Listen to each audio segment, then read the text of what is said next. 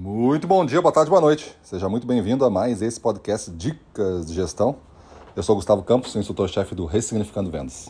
E o nosso tema de hoje é vender você para você mesmo.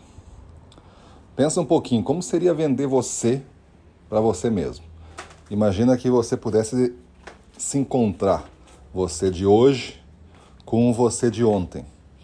E o você de hoje está tentando vender para o você de ontem esta versão atual.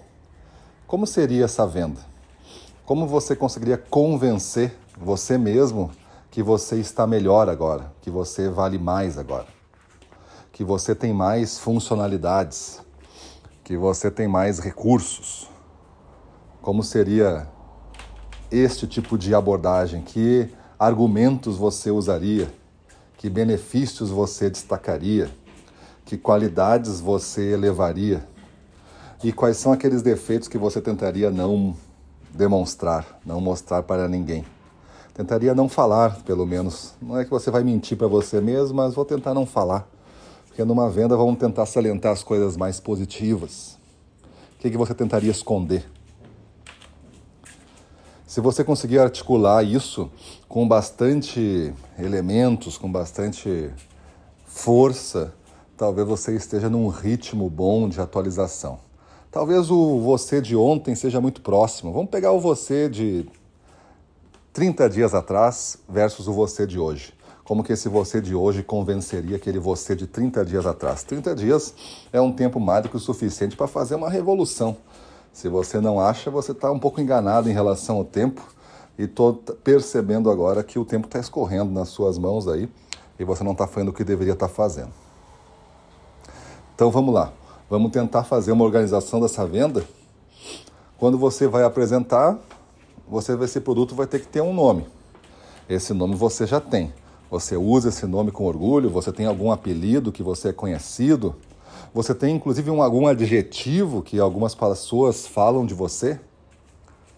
O mais rápido, o, mais, o que ajuda mais, o mais, o mais companheiro, o mais amigo, o mais parceiro, o que gera mais resultado, o que gera mais lucro para o cliente, o que ajuda mais o cliente a crescer? Qual seria essa, esse nome e qual seria essa expressão que lhe acompanha? Agora vamos listar desse produto pelo menos três coisas que o cliente iria ganhar, benefícios ao comprar esse produto. Ou seja, ter você como um fornecedor atendendo, quais são as três coisas que ele ganha. Agora, para cada uma dessas coisas, Vamos comparar com os nossos piores concorrentes. Os piores concorrentes são aqueles que mais tiram fatia de nós.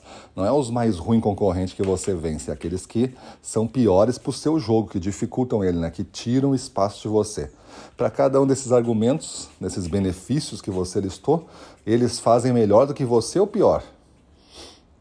Se fazem pior do que você, você mantém. Mas se, se eles fazem igual ou melhor, aí você exclui e tem que tentar encontrar mais um porque você tem que listar três benefícios para o cliente. Quais seriam esses três benefícios? Um benefício, ele ainda fica no conforto de não mudar. Ele prefere arriscar e não mudar. Os dois benefícios claros que só você tem, fica muito difícil ele não mudar e a decisão de não mudar é bem dolorida. Mas se você apresenta três benefícios, aí não tem como resistir.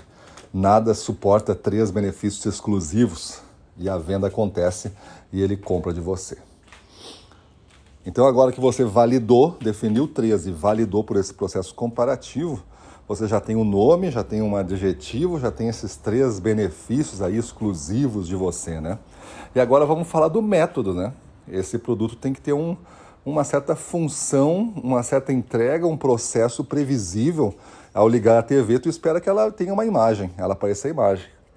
Então, é previsível. Então, ao ligar você, o cliente chega e você se liga com ele por um aperto de mão, por um abraço e começou. Um cumprimento, né? Começou o trabalho. Vai durar meia hora, vai durar uma hora, aí é o tempo que dura. Mas começou. Qual é o processo previsível que você vai entregar? Qual é o método que você vai fazer? E por que que esse método ele é mais adequado para este cliente? Cada um de nós tem um método de fazer a coisa. As vendas elas são um processo científico mas também exige um pouco da arte da pessoa que faz. Ao executar o mesmo processo duas pessoas bem diferentes, os resultados podem ser muito diferentes. Não estou falando do dobro, estou falando às vezes de 20 vezes mais. Simplesmente pela execução, com mais confiança, com mais energia, com mais tudo. Então, qual seria esse método? Como que você faria essa venda? Pensa tanto no que você vai fazer e como você vai fazer. O como vai envolver essa energia, vai envolver essa vontade, vai envolver essa intensidade. Então agora você tem um produto, né? Tem um nome, tem, uma, tem um adjetivo qualificador, tem os três benefícios diferenciados e validados e tem agora a entrega do método. E aí falta o quê? Falta você lançar um desafio para o cliente. Qual é o desafio que você põe para ele? Sempre desafiar, no seu discurso, sempre desafiar. E também é dar um próximo passo, definir bem qual é o próximo passo que esse produto está pedindo. Me contrate, é, me compre, é, me chame, me mande um WhatsApp. Então, qual é o, a chamada para a ação que esse produto gera? Se você definir isso, você tem um produto já no formato de uma oferta, pronto então para a compra. E é assim que a gente deve pensar nós mesmos, beleza? Espero que tenha sido útil. Pensa nisso, muda a tua vida e vamos para cima deles.